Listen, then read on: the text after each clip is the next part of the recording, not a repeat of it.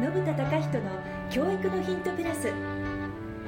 ポッドキャスト信田隆人の教育のヒントプラスは成績が伸びる勉強の仕組みやその作り方。お子さんや親御さんが持っておくべき考え方やその磨き方。受験成功の方法や高い学力の養成について教育コンサルタントの信田隆人がリスナーの方々の疑問に直接お答えする形でお伝えする番組です。学びを喜びに変えて社会をとことん活性化する。個別指導学院トコがお届けいたします。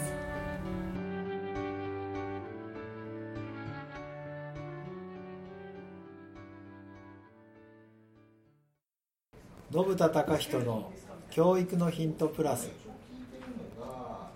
インタビュアーのリーホギです。信田隆人です。よろしくお願いします。よろしくお願いしますさあ2017年明けました。明けましてあ明けたんですねもうね。そうですね。明明けてますね。はい。そうか、はいよろしくお願いします。よろしくお願いします。えー、と今回はですねちょっと、えー質問ではないんですが、はえー2020年に大学入試センター試験が変わるであるとか、えーその前にどうやら英語に関しては TOEIC の、えー試験結果を受験教科として導入することができるなど大きな動きがございます、えー北欧もなんか教育の仕組みを結構今ここに来てですね2020年で変えるというお話がありますがまず簡単にどんな感じで変わるのかっていうこととでそれに対して皆さんはどういう対応をしていったらいいかっていうことを、えーお聞かせいただければなと思ってます。そうですね。今日は、えー信田先生の、えー本拠地っていうんですかね。オグノブグループの事務所でえー録音させていただいてますので、はい。熱い議論が 裏で聞こえますが隣でもなんかね隣で。はい、ありますが、えーよろしくお願いします、はいよろしくお願いします。それではまずセンター試験が変わる、もしくは TOEIC 試験が導入されるなどのはいはいは話はい。どんな感じになってるんですかね、まあ、あのセンター試験変わるっていうか、まあ、廃止になるというかね。センター試験を中心としたこの試験体制が変わるっていうことなんでね、あセンターがなくなっちゃうってことですか、そうなんですよね、はいはいはい。これあのセンター試験がなくなるんで、はい。センター試験変わるんで、はい。まあどういう対策をやればいいのかと。入試問題どう変わるのがいいのかなっていうふうに思ってる、まあ、生徒さんたちもいるんだけれども、ね。ちょっとね考え方を変えた方がいいですね、ああそうですか、えっと、これははい。要は今大学入試って一発勝負なんだよね、そうですね、一発勝負です、まあ、もちろん推薦とかなんだとかってあるけれどはいもございます。がまああの半数以上ね5割以上6割ぐらいはもう一発入試っていうことになってるんですよね、そうですね、うん、それが変わるってこと？あ一発じゃないってことですね、あそうですか。要は当日インフルエンザで休んだら不合格。だったのが、そうじゃないってことですね。えっとねちょっとニュアンス違いますうん。あの休んじゃうときついんだけどもあ休むんじゃなくて。はいはい。はい。どういうふうになっていくかっていうと高校1年生からの成績が関係してくるってことねもうほぼそういうことですか、高校1年生2年生3年生のこれまだ煮詰まってないところもあるんだけれどもはい、学校の成績はいはいはいはい。が出ますよね、出ます出ます、うん、それ推薦入試は今ね関係するけれども、はい。要は大学入試一般はもう推薦入試に限らず方向性としてはもう高1高2高3の成績を加味すると。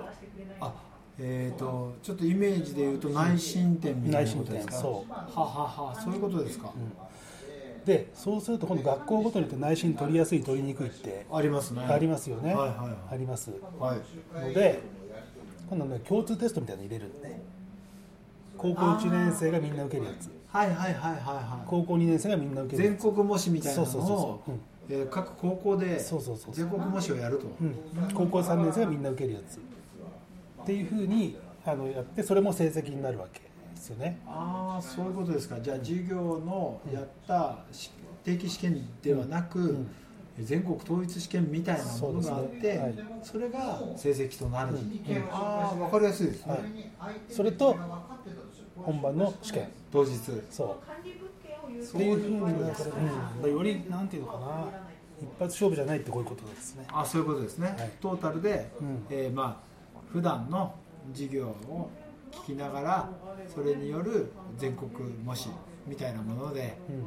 えー測られた結果、そうまあ、その何回かの試験があって、うん。えーそれを総合したものと試験当日の点数そうですみねたいな形なんです、はいはいでその試験当日は、うん。えー今でいうセンターじゃなくなるわけですか？センター試験っていう名称ではなくなるんじゃないかな。じゃあ、えー、とそのセンターに当たるものが、今までの定期試験じゃないやごめんなさい。全国模試のうん。結果で,、そうそうそう。なって、で二次試験みたいなものうん。が、個別入試ね。個別入試になるわけですね。そうそうそう。これ大学によってってことになりますよね。あそういうことなんですね、だ推薦の潮流っていうのは今だ、まあ、そそうなっても続くのではい。大学によってはその3年間の成績と、はい。まあ、共通テストのそういうのね、はいはい。成績とで、まあ、推薦っていうのはももちろん残るでしょう、残るでしょうし、はさらに評定ってことでいくと指定校推薦は当然残るだろうからね、まあ指定校推薦、はい残るんでしょうね、うん。はいあとはうん、であるとか、そまあ、推薦あとは一般という形なんですかう、ね、うん。で、えー、と今ちょっと話題になってます、英語。英語。はい英語が、えーその2020年のセンターが変わる前にどうやらその TOEIC 試験の結果が導入されるみたいなあ話があるんですがそれも一応その予定なんですかね？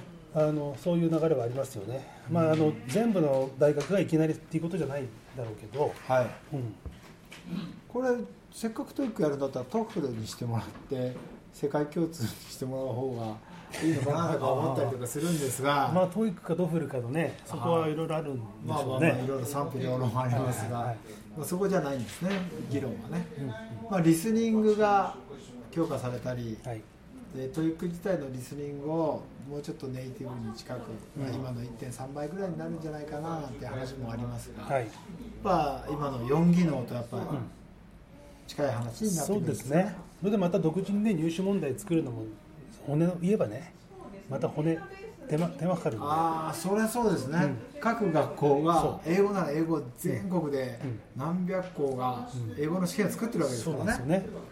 だからまそっかで全国統一試験と同じですね、あ、で TOEIC でいいんじゃないのって。ああ TOEIC 第何回目みたいな。そうそう、そういうところもあが非常に大きいんじゃないかなって思いますけどあでもね。確かに、えーまあ、英語の先生が各学校にいらっしゃるのはとはいえはい、統一試験としては TOEIC TOEFL あるんだから、うん、それを活用するっていうのはそう効率ですね。的ですね、はい、はい、ええ。でフラットですしそうそうそう。皆さん良い量がね、できますんで、ね、な納得感あるしね。はい。そういうことですか、はい。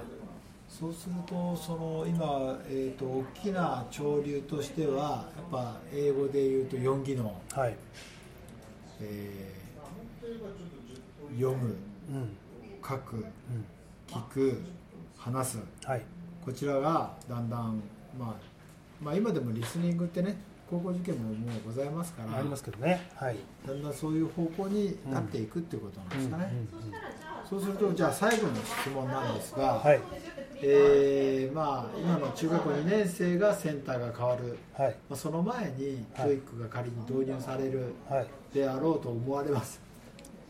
はい。子どもたちもしくは皆さんは英語はどうやって勉強してたらいいですかね、どうやって勉強したらいいか。はいですね。ですよねですよね。今まではやっぱりいわゆる教科書をメインで定期試験っていうのがあったんでそれを意識してやってきたんですが、そうですね。そういう意味で言うとちょっと TOEIC とはねうんかけ離れてますからね、うん。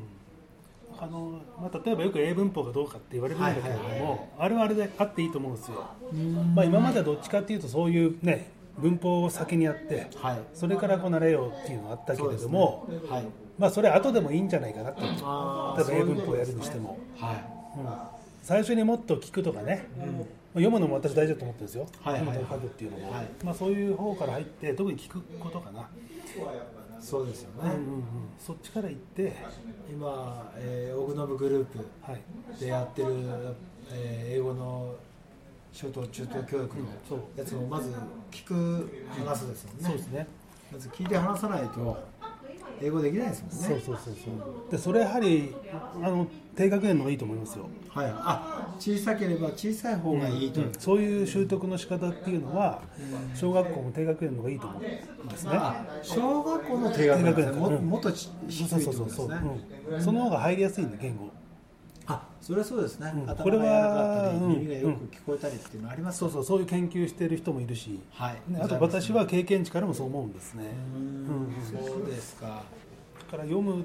とかなんか聞くはい。聞く方か。リスニングとかっていうのをもっと重きを置いてやるってことだと思うんだけどもうん。それであればもっと低学年からああそうやった方が入りやすいよねっていうじゃあね例えばそれは幼稚園っていうのもあるってことですか、幼稚園もいいと思いますよ。ああ、そうですか、やっぱり耳からっていうことであれば、やはい。っぱり若ければ若いちっちゃければちっちゃい方でいいってこといいですね、と思いますね。はい。じゃあ例えば今これをお聞きになってる、えー保護者の、まあはい。お母様お父様いらっしゃると思うんですけど、はい。何を例えば幼稚園のお子さんもしくは1歳2歳3歳のお子さんがい,、いた場合、何をしてあげたらいいんですかね？そうだね。ご家庭でね、ご家庭で。これでご家庭実際時間どのぐらい取れるかってあると思うんでね。はい。ね。取れたとしてはい。いいじゃないですか。読み聞かせとか。あ読み聞かせ、うん。あそっかそっか。もうお父様お母様がうん。熱心に読む本を、そうそうそう。まあ優しい英語の本にしてあげると、うん。英語の本いっぱい今出てますからね。そうですねあそれいいですね。いいですよね。はやってあげるとか、はい。あといろいろ教材もあるじゃないですか。い教材ございます。こうカードのやつで、はい。ねあるものとか。ありますね。ね。ネズミさんが出てくるやつとそうかさくらんぼとか。虎が出てくるやつそうそうそうとかいろいろございますね。はい。チェリーとかややるじゃないですか、はいはい。はいそういうのでいいと思いますよね。ジェームスが出てくるのもありますね。ありますね。はい。まあねゲットではそういうのもやってますけど。えーやってますけどね。はい。はいわかりました、やっぱりまあ英語の教育がやっぱ一番大きく変わっていくよとはい。いうところで4技能っていうのが出てきたけど、はい。それをするんであればまずリスニングって強化する方がいいんじゃないかなっていう話から、やっはいぱり初等中となるべく若い方、ちっちゃい方が、はい。から始めるといいっていうことですね。その通りです。わかりました、は皆さん、えー時代とともに教育方針いろいろ変わりますがそれに対応できるように頑張ってまいりましょう。はい、はい。そうしましょう。どうもありがとうございました。今日のポッドキャストはいかがでしたか？番組では信田貴人への質問をお待ちしております。ウェブサイト個別指導学院トコのお問い合わせフォームからお申し込みください。URL は http コロンスラッシュスラッシュ www.kobetsu-toco.com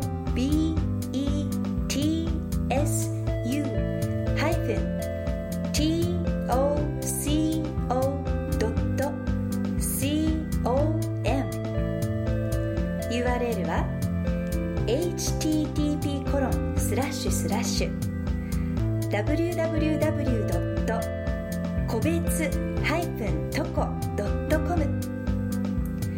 それではまたお耳にかかりましょう。ごきげんよう。さようなら。This program was brought to you by 個別指導学院トコ。Produced by 15で話せるベトナム語著者リー・ホギ。制作協力レムトラック。ナレーションさゆりによりお送りいたしました。Talk to you next time